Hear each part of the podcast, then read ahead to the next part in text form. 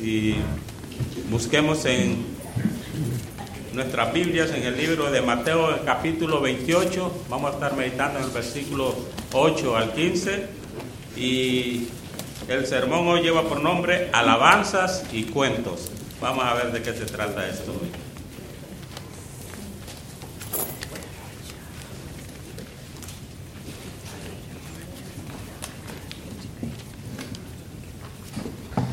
Muy buenos días hermanos. También fue una bendición no solamente a los que vinieron, aunque la mayoría del trabajo lo hizo toda la hermana Sofía, vinieron unos otros solamente para mirar ¿no? y, saludar ¿no? y hablar y conversar. pero ah, también hubo algunos que fueron a ayudar al hermano Jim ah, y la hermana Karen para empacar sus muebles y sus cosas. Y la verdad que es una bendición bastante grande de que la iglesia pudo ayudar y participar en eso. Me imagino que habrán llegado con bien allá al paso.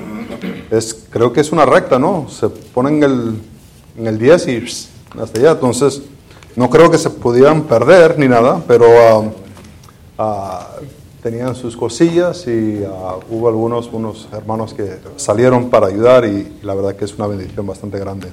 No sé si se acuerdan de Abraham y Giselle Moreta. Ah, la madre era de la República Dominicana. Él era militar, es militar. Eh, él está en Estados Unidos, están aquí en Houston. Y ah, ambos, ah, él y su mujer, tienen eh, el virus y se comunicó conmigo para comentarme eso. Entonces estemos orando por Abraham y Giselle también. Estamos en Mateo capítulo 28 y estaremos leyendo desde el versículo 8 hasta el versículo 15. Si podéis poneros de pie para la lectura de la palabra de Dios. Dice la palabra de Dios en el versículo 8. Entonces ellas, saliendo del sepulcro con gran ah, temor y gran gozo, fueron corriendo a dar las nuevas a sus discípulos. Y mientras iban a dar las nuevas a los discípulos, he aquí Jesús salió al encuentro, diciendo, salva. Y ellas, acercándose, abrazaron sus pies y le adoraron. Entonces Jesús le dijo, no temáis, id, da las nuevas a mis hermanos, para que vayan a Galilea y ahí me verán. Mientras ellas iban, he aquí unos de los guardias fueron a la ciudad y dieron aviso a los principales sacerdotes de todas las cosas que había acontecido. Y reuniendo con los ancianos, habiendo, consejo, dieron mucho dinero a los soldados, diciendo, decid vosotros, sus discípulos vinieron de noche y lo hurtaron, estando nosotros dormidos. Y si esto lo oyera el gobernador, nosotros le persuadiríamos y os pondremos salvo. Y ellos, tomando el dinero, hicieron como se les había instruido. Esto dicho ah, se, ha divulgado entre los judíos hasta el día de hoy. Oremos. Padre Santo, te pido ahora que podamos entender este texto, te pido que el Espíritu Santo pueda iluminar nuestras mentes, que en verdad podemos entender la implicación de Cristo resucitado Padre, también que podemos entender la razón por qué a veces contamos cuentos, cuando decimos cosas que no son verdades. Te pido que el Espíritu Santo pueda poner una luz en aquellas áreas que necesitamos arrepentirnos y también que nos pueda animar a seguir esas áreas donde hemos estado obedeciendo. En el nombre de Cristo lo pido. Amén.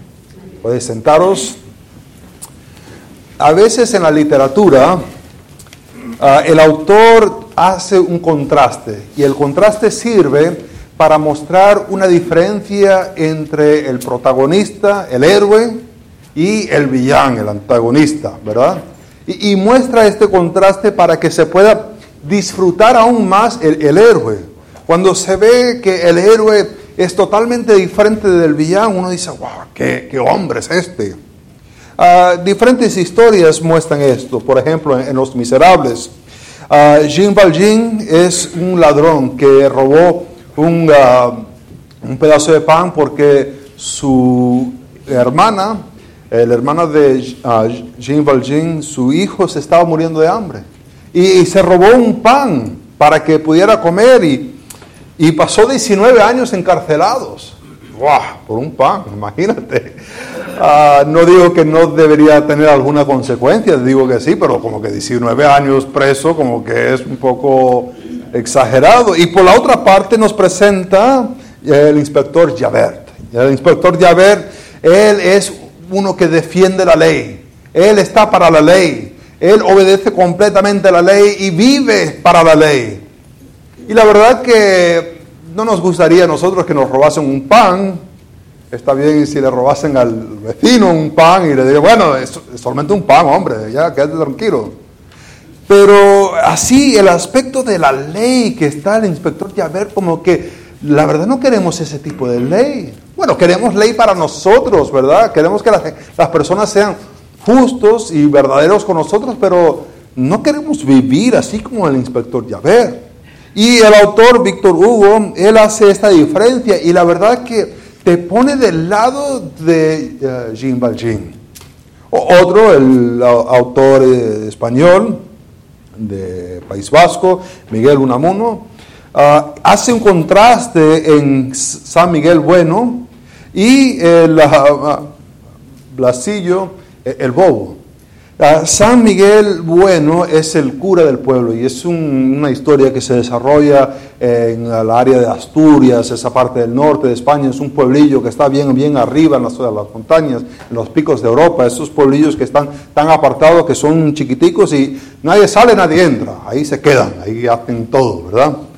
Y, en este pueblo está el cura San Miguel, y lo llaman San Miguel Bueno, y, él hace de todo para la gente. Lo, ves, ayuda a los niños con las tareas, va a los ancianos y les recuerda las medicinas que tiene que tomar, hace la misa y en aquel día, ese Viernes Santo, hace el clamor, Dios mío, Dios mío, ¿por qué me has desamparado? Y, y la verdad que el pueblo, el pueblo lloraba al escuchar la voz de San Miguel Bueno, como él lo decía. Pero Miguel Unamuno nos presenta que este San Miguel Bueno en verdad tenía una crisis de fe, que en verdad no creía lo que le decía a las otras personas. El libro lo leía, pero la verdad no lo creía. Pero Blasillo, Blasillo, el bobo del pueblo, aquel que nació y, la verdad ah, el pueblo lo conoce, pero ah, en su desarrollo no se desarrolló completamente. Él anda por el pueblo y él cree completamente, completamente en lo que dice San Miguel Bueno. No, no lo duda para nada. Y es el contraste entre esta persona, este cura que es educado, pero no cree, y este bobo del pueblo que sí cree. ¿Y, quién debería ser? ¿Por cuál lado deberíamos tirarnos? A lo mejor deberíamos que mejor ser San Miguel bueno, que hace buenas obras, pero no cree. Bueno, eso como que choca un poquito. Sabemos de 1 Corintios capítulo 1, del 18 al 25. Pablo argumenta que lo que es el Evangelio es una necedad para el, que es inconverso. Y en verdad lo que presenta Miguel Unamuno es que es mejor ser el bobo del pueblo, creyendo, que ser el educado que no cree. Estos contrastes lo presentan para que podamos entender mejor y, vemos un contraste en este texto. Este texto nos presenta dos diferentes ah, personas. Ahora, la Biblia es literatura. Es una literatura donde Dios decide en su sabiduría revelarse a sí mismo. Y en revelarse ah, muestra este contraste. Ahora, hay una tentación cuando nos ponemos a mirar este contraste en el texto, a, mirar los diferentes grupos, hay una tentación de decir, por un lado están las mujeres y por el otro lado están los guardias y los ah, líderes religiosos. Y la tentación es empezar a mirar así por la iglesia y decir, esta es una de las mujeres, este es uno de los líderes religiosos. Ese seguro es un líder religioso. Mira qué hipócrita es ese. Y que supuestamente está cantando, pero ese no está cantando. Y ese dice que está orando. Y la tentación es empezar a mirar a nuestro alrededor. o de pensar en personas que conocemos y decir, ese es un líder religioso. Pero eso no es para qué sirve el contraste. El contraste es para inspeccionar nuestra propia vida, a ver dónde encajamos nosotros, si encajamos del lado de las mujeres en su reacción a Jesús, o si encajamos del lado de los, soldados y los líderes religiosos. No es para mirar al prójimo, es para inspeccionar nuestra propia vida. Ahora, eh, si eso, no, no en la tentación de empezar a mirar alrededor o de empezar a, empezar a pensar en otras personas, pero el, el mirar, el enfocar la luz en nuestra propia alma, en cuál encajamos mejor. Ahora, hemos visto en la narración de Jesús que ha sido enterrado y que ha resucitado, esto lo hemos visto. Y la verdad que el, el, evangelista no desarrolla las implicaciones, eh, las implicaciones de, de Cristo resucitado. Solamente lo menciona, menciona unos acontecimientos que ha, ocurrido, pero no indaga, no se pone a desarrollar qué significa. Para mirar eso tendríamos que ir a 1 Corintios capítulo 15, que nos habla acerca de, de todas las implicaciones de la resurrección. O, podríamos ir a Efesios, vamos allá un momentico, Efesios capítulo 2. Efesios capítulo 2, este es un texto bastante profundo, que la verdad que no, no da tiempo de desarrollarlo. Ah, los primeros cuatro versículos habla de nuestra vida anterior, pero después dice el versículo 4, pero Dios, que es rico en misericordia por su gran amor, con que nos amó, aun estando nosotros muertos en pecados, nos dio vida juntamente con Cristo. Es e, el hecho de que Cristo está resucitado. Nosotros tenemos vida porque Cristo ha, resucitado.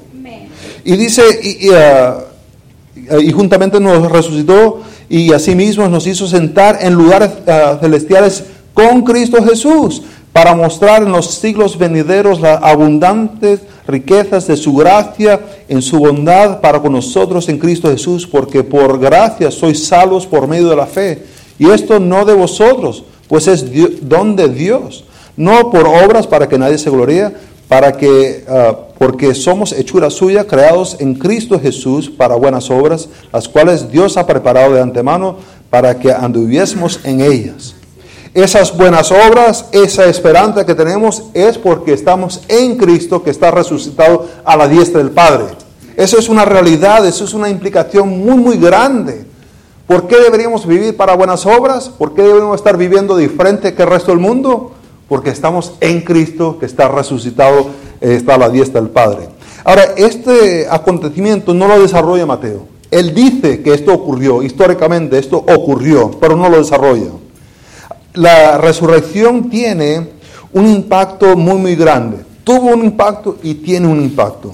Y lo que vamos a estar mirando hoy es que cristianos deben rechazar el tratar de controlar su vida por medio de mentir y manipular y deben humildemente alabar al Señor resucitado. Cristianos deben rechazar el controlar su vida por medio de mentir y manipular y deberían humildemente alabar a Dios, adorar a Dios, a Cristo resucitado. La primera cosa que vemos en estos versículos es que ah, deberíamos humillarnos ante de nuestro Señor resucitado. Deberíamos humillarnos delante de nuestro Señor resucitado. Vemos en el versículo 8.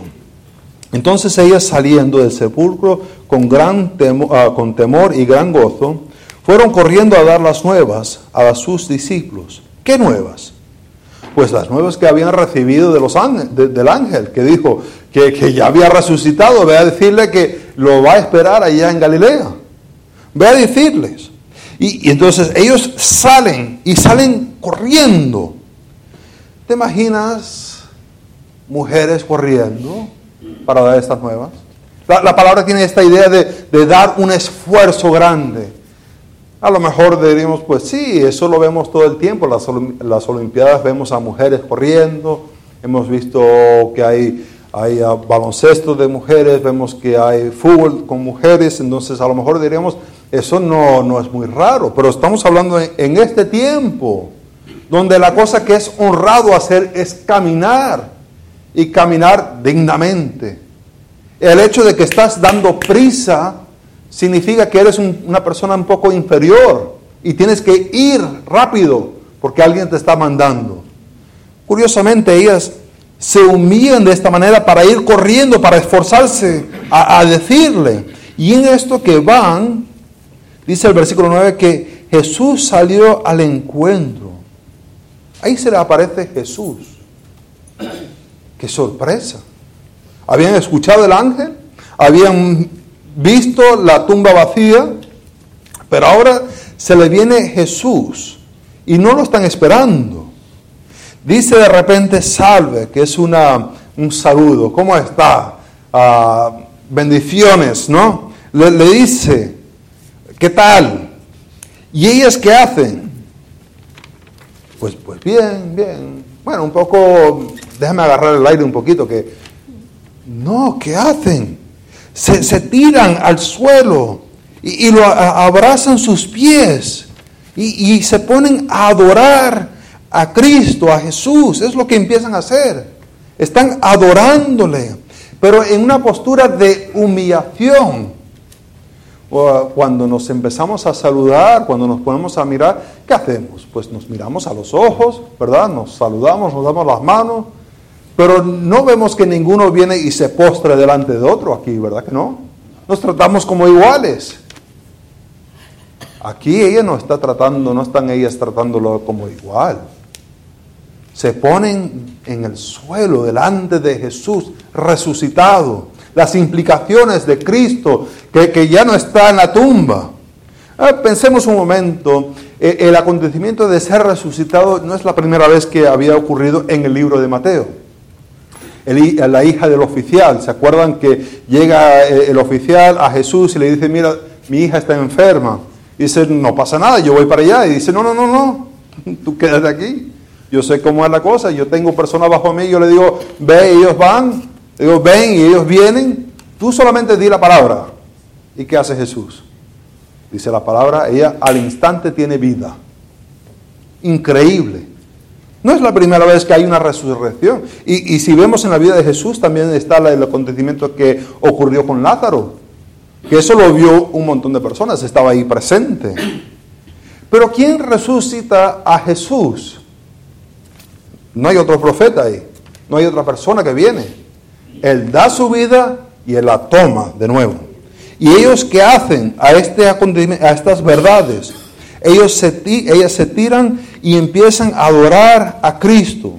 Y no solamente eso, pero ahora Jesús dice, entonces Jesús le dijo, no temáis, id, dad las nuevas a mis hermanos. A mis hermanos. No temáis, ve. Es un imperativo. Y, van a hacer algo, van a dar las nuevas, van a comunicar unas verdades. La razón para ir es para decir. Si no tuvieran un mensaje para decir, como que no vale la pena para ir, ¿verdad?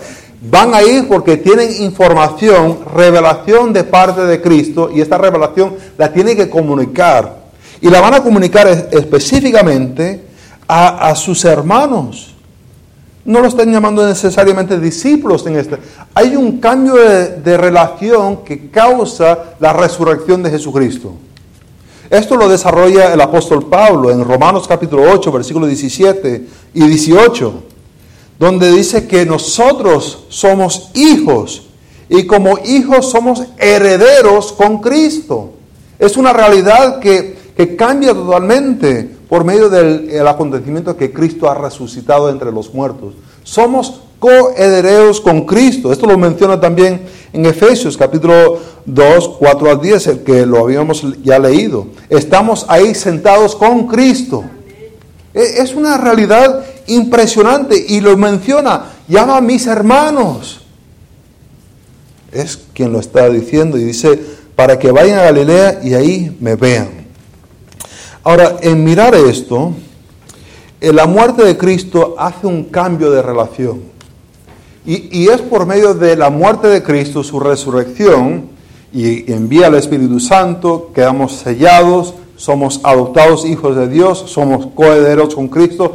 Hay un montón de realidades que ocurre en la muerte y la resurrección de Jesucristo. Cosas que no habían ocurrido en el Antiguo Testamento, cosas que son nuevas para nosotros. Pero muchas veces los ignoramos.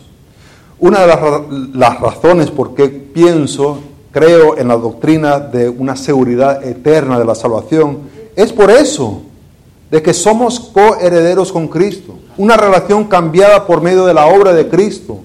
Esto no es algo que yo lo hago, que yo me mantengo, que yo trato de trabajar y trato de ser fiel. Es una obra que Dios ha hecho en mí, de ya sentarme a la diestra del Padre con Cristo. Eso yo no lo hago me hace ser hijo. No vas a ver en ningún texto en el Nuevo Testamento donde hay un hijo que es adoptado y de repente el padre lo rechaza. Y por eso creo en esta seguridad de la seguridad de la salvación. Ahora, ve a Galilea, es lo que le dice. Debemos humillarnos ante nuestro Dios resucitado. ¿Cómo hacemos eso? Empieza con exaltar a Cristo en nuestros pensamientos. ¿Cómo es que nos humillamos delante de nuestro Señor ah, resucitado? Lo hacemos por medio de exaltar a Cristo ah, en nuestros pensamientos, en la manera que estamos pensando. Ah, vemos aquí que las mujeres están ya pensando en Cristo. Están pensando en Cristo cuando van a la tumba para atender a la tumba. Y, están en verdad pensando en Cristo cuando ven que la piedra está removida, está el ángel sentando encima, le está mostrando adentro, mire, mire. Y cuando ven, ¿qué ven? Está vacío. Su mente, sus pensamientos está en Cristo. Y ahora cuando van de regreso para comunicar, que van a comunicar, mira, la tumba está vacía. Había un ángel que, que nos dijo que va para Galilea. Se encuentran con Jesús sus pensamientos están en Cristo, están pensando en Cristo. Y ya cuando Jesús los saluda, ¿qué es lo que hacen? Pues se postran a adorar a Cristo. ¿Por qué? Porque ya sus pensamientos, ya lo que estaban procesando en su mente, eran pensamientos acerca de Cristo. Nos podemos poner a, a pensar en cómo pensamos. ¿Qué es lo que pasamos el día pensando? Algunos se piensan muy humildes porque piensan pensamientos negativos de sí mismo. Algunos piensan que son orgullosos porque piensan pensamientos muy buenos. Qué guapo que soy, qué inteligente que soy, mira qué, etcétera, etcétera, etcétera, que soy. Y a lo mejor esa persona diría, pues esa persona es muy orgullosa. Pero usualmente la persona que dice, ay, pero qué feo que soy. Ay, mira qué bobo que soy. Dirían, ay, esa persona sí es humilde. Pues la verdad que no es humilde. Se la pasa pensando todo el tiempo en sí mismo. Son pensamientos negativos, pero ¿en qué está pensando? En sí mismo. Es una persona orgullosa. ¿Cómo cambia una persona de estar siendo una persona orgullosa a ser una persona humilde? Es deja de pensar en sí mismo bien sea positivo o bien sea negativo, y empezar a pensar a Cristo, meditar sobre Cristo. Hay personas orgullosas que piensan positivamente y hay personas orgullosas que piensan negativamente. Y para salirse de eso, hay que cambiar el pensamiento y ponerlo en Cristo. Ellas están pensando en Cristo. ¿En qué está pensando usted? Cuando se pasa el día trabajando y haciendo sus cosas, ¿en dónde están sus pensamientos? ¿Es en avanzar tu reino? ¿Es en avanzar tus propósitos? ¿En avanzar y hacerte más? ¿Quién sabe? ¿O está tu mente pensando en la persona de Jesucristo y lo que Él hizo por ti? Oh, es, es totalmente radical. Si te pones a pensar en la cantidad de tiempo que estás pensando. Algunos cuando piensan tienen que hablar y los ves en el supermercado ahí hablándose a sí mismo. Yo digo, madre mía. Eso, ahora que hay la mascarilla, pues ya no se ve tanto, pero antes se veía bastante. Yo digo, mira, te van a enterrar en algún sitio y si sigues así, ¿no? El saber, Ahora, el, el pensar, ¿cómo vamos a pensar en Cristo? Tenemos que tener revelación. No nos podemos poner a, inventar pensamientos nosotros mismos porque nuestras mentes son caídas. Por tanto, nuestros pensamientos de Dios van a ser erróneos. Tenemos que ir a la verdad. Y no solamente a la verdad, pero Dios nos ha puesto en un cuerpo. Y ese cuerpo nos ayuda. A segunda de Pedro capítulo 1, versículo 20, dice que la interpretación no es privada. No es que yo me, me voy a inventar cosas. Abrimos el texto y nos ponemos a mirar para que ustedes me digan, mira, eso no estaba bien. Yo les muestro aquí del texto y, también ustedes me dan esa respuesta, porque no hay interpretación privada. Dios nos pone en un cuerpo para crecer juntos, para tener una información correcta de quién es Dios. Y así es como empezamos a tener, exaltar a Cristo en nuestros pensamientos. Pero no es solamente exaltar a Cristo en nuestros pensamientos, también es exaltar a Cristo en nuestras acciones. Eh, hay muchas personas que cantan las canciones, levantan las manos, hacen yo no sé qué, y ahí se queda, porque salen y no hay ningún cambio en su vida. No, cambian para nada. Es decir, que solamente el cambio está en su mente y piensan que ese es suficiente, pero no. También hay que haber un cambio en nuestras acciones y por tanto debemos exaltar a Cristo en nuestras acciones. ¿Qué hacen ellas? Pues al escuchar la revelación de Jesús, las palabras que dicen, ellas van y obedecen. Es decir, Jesús dice, mira, tengo un grupo de personas que yo he escogido y quiero que ustedes, ustedes les den las buenas nuevas ¿Y, qué, tienen que hacer ellas? Sentarse y pensarlo. Voy a pasar y empezar a meditar sobre esta verdad. ¿Valdrá la pena? ¿No, ¿No, habrá mejor manera enviarle una señal por humo y así me ahorro los pasos? No, no se ponen ellas a inventar cosas. La revelación es ir y decirle. ¿Y qué hacen ellas? Van y le dicen. Tan sencillo así como eso. Es importante notar eso porque más adelante Jesús le va a dar a los discípulos un encargo. El de ir y hacer discípulos. Oye, ¿y cómo nos hemos puesto a inventar? ¿Será que eso se aplica a mí? ¿Será que yo tengo que ir? Y nos ponemos a argumentar y darle y darle. ¿Y qué significa ir? ¿Podré yo ir en mis oraciones? Madre mía, nos inventamos cualquier cosa. Lo que hacen ellas es al recibir la revelación, obedecen y van y dicen. ¿Qué vamos a hacer ya cuando llegamos a versículos 18, 19 y 20? Nos podemos a poner a argumentar que eso era para los apóstoles solamente. He escuchado personas decir eso.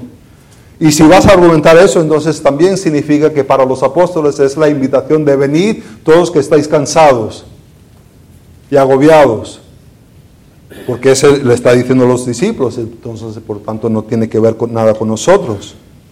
Vemos aquí que las acciones tienen que concordar con los pensamientos. La idea que yo voy a tener pensamientos buenos, pero mis acciones no van a cambiar para nada, no es bíblica, no, no es un cambio bíblico. Ayer era la 66 aniversario de la muerte de Jim Elliot, Nate Saint, Ed McCullen, Roger Yuderian. Eran los misioneros que estaban en Ecuador que murieron, no sé si se acuerdan, que fueron a tratar de evangelizar a los indios Auca y en esto de ir y evangelizar a los indios Auca murieron ayer, 66 años. Dijo Jim Elliot que no es un necio el que da lo que no puede retener para alcanzar lo que no puede perder. Ellos fueron a Ecuador, ¿para qué? De vacaciones. Porque les dio la gana de ser personas que viven en Ecuador en vez de aquí en Estados Unidos. Era porque eran apasionados del viaje y de los aviones, entonces por eso fueron. Fueron porque estaban siendo obedientes al llamado de Dios de hacer discípulos a las naciones. Es, es esa razón porque fueron. y perdieron su vida. Y dice, pues, ay, qué pena. Mejor se hubieran quedado aquí en Estados Unidos y, a lo mejor hubieran escrito algunos tratados y enviarlo por, por postal, a ver si los indios lo reciben. No, no van a recibir postal. No hay correos allá. Había que alguien llegar y comunicarles la verdad.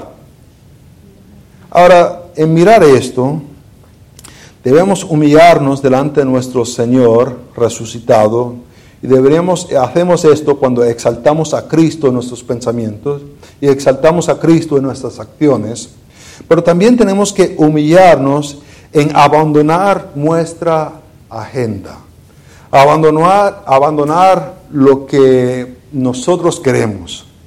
Vemos en los versículos 11 hasta el versículo 15, ah, dice ah, que eh, los soldados fueron Ah, entraron a la ciudad y dieron aviso a los principales sacerdotes de algunas cosas que pasaron, ¿verdad?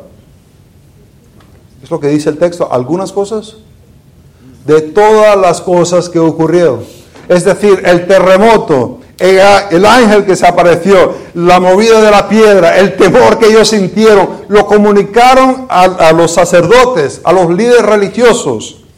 ¿Y cuál fue la respuesta de ellos? Pues se reunieron, tomaron consejo y de repente sale dinero. le van a dar dinero para que se puedan quedar callados. Han escuchado de la obra de Dios y su respuesta es, esto no concuerda con lo que yo quiero. Por tanto, les voy a pagar para que se quedan calladitos. ¿Te imaginas? Una persona que dice que está siguiendo a Dios a hacer cosas semejantes. Persona que dice que alaba a Dios, pero está más interesado en sus propios planes que en lo que Dios está haciendo. ¿Te puedes imaginar? Gracias a Dios que eso ya no ocurre hoy en día. Que ya no tenemos personas que están más enfocados en lo que ellos quieren que en lo que Dios quiere. Gracias a Dios que eso se terminó con esos líderes religiosos. ¿Verdad que sí? No. Cada mañana que me despierto está la decisión si voy a vivir para mí mismo o si voy a vivir para Cristo. Cada día, y a veces varias veces en el día, hay esa decisión si voy a vivir para mí mismo o si voy a vivir para Cristo. Ellos están dispuestos a dar dinero. No sé si lo pagaron de ellos mismos o si tomaron dinero del templo para darles. ¿Y, qué les dice para decir? E, es una locura lo que les dice para decir. Decir que vinieron los discípulos ah, y se robaron el cuerpo mientras estaban dormidos. ¿Y cómo vas a saber eso si estabas dormido? Es que no hace sentido. E, o estabas despierto y viste, o estabas dormido. Y si estás dormido, pues no te enteraste. Pero la locura que le dice, mira, di esto. Y lo dicen. Y, si el, el gobernador llega a escuchar, pues no te preocupes. Lo vamos a arreglar con él también. Y ellos salen y empiezan a mentir. Los líderes religiosos le animan a estos soldados paganos, que ellos supuestamente están sirviendo al Dios de verdad, animan a estos soldados paganos a mentir. ¿Te imaginas tratando de evangelizarles luego, luego? Va a ser fatal. Mira, quiero que creas en Dios, el Dios verdadero. Me acabas de pagar para mentir. Y quieres que siga tu Dios. ¿Por qué hicieron eso? ¿Por qué animan a mentir? ¿Por qué eh, se hacen una historia mentirosa? Porque están tratando de controlar una situación que ellos quieren. Sus deseos van por encima de lo que Dios está haciendo. Hay que abandonar nuestra agenda, hay que abandonar lo que nos está motivando. Y para hacer eso, hay que darnos cuenta que cuando empezamos a tratar de agarrar para controlar, lo que va a llevarnos a hacer es pecar. Cuando tratamos de alcanzar para controlar la situación, lo que eventualmente ocurrirá es que vamos a estar pecando. He visto padres que están tratando de controlar a sus hijos, decirle una mentira al niño para que se pueda comportar. Si sigues comportándote mal, va a salir la llorona y te va a agarrar. ¿Es verdad eso? Pero ¿qué están haciendo? Están tratando de controlar al niño. Y porque están tratando de controlarlo a su manera, están dispuestos a mentir. Cuando tratas de controlar una situación, eventualmente te va a llevar a pecar. Porque estás tratando de hacerlo en tu propia fuerza. ¿Qué hay que hacer? Hay que humillarse delante de Dios. ¿Qué es lo que Dios quiere? ¿Qué es lo que está buscando? Dios busca una iglesia santa. Es la obra que Cristo está haciendo ahora mismo. Está preparando para que esté blanca, sin mancha, sin arruga a la iglesia. Entre que yo participo en eso, es que yo abandono el pecado y busco la santidad. Y también animo a mis hermanos a hacer lo mismo.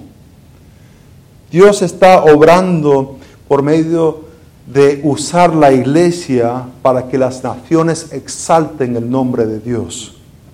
Esa es la obra misionera y usa el cuerpo de Cristo, la iglesia, para ese fin.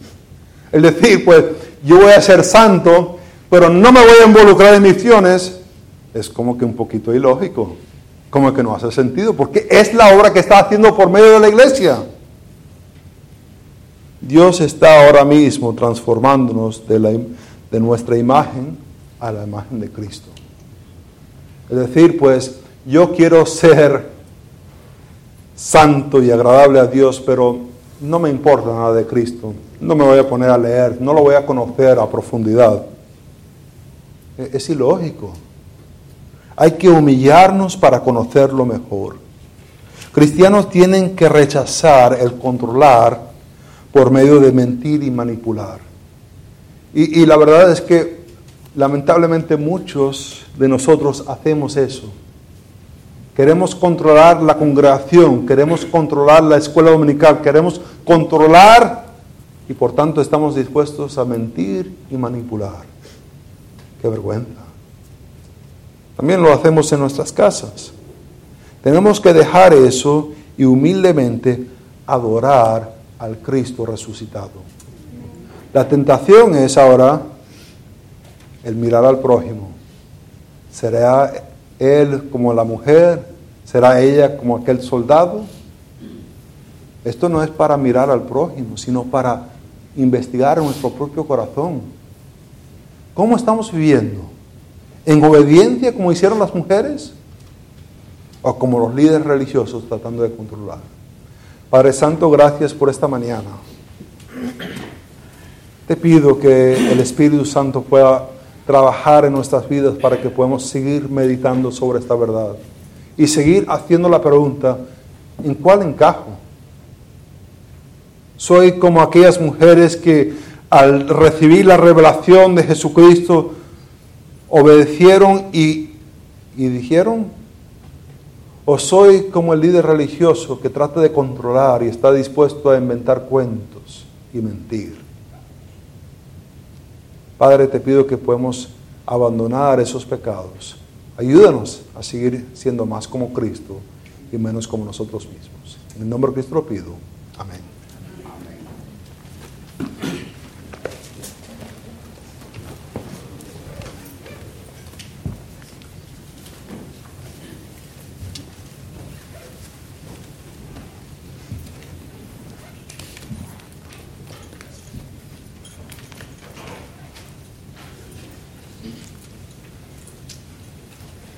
Qué hermosa es la palabra del Señor, ¿verdad? Amén. Cada día que escuchamos un mensaje edifica nuestros corazones y nuestras vidas para ser mejores, para ser cada vez más como Cristo y menos como nosotros mismos, ¿verdad?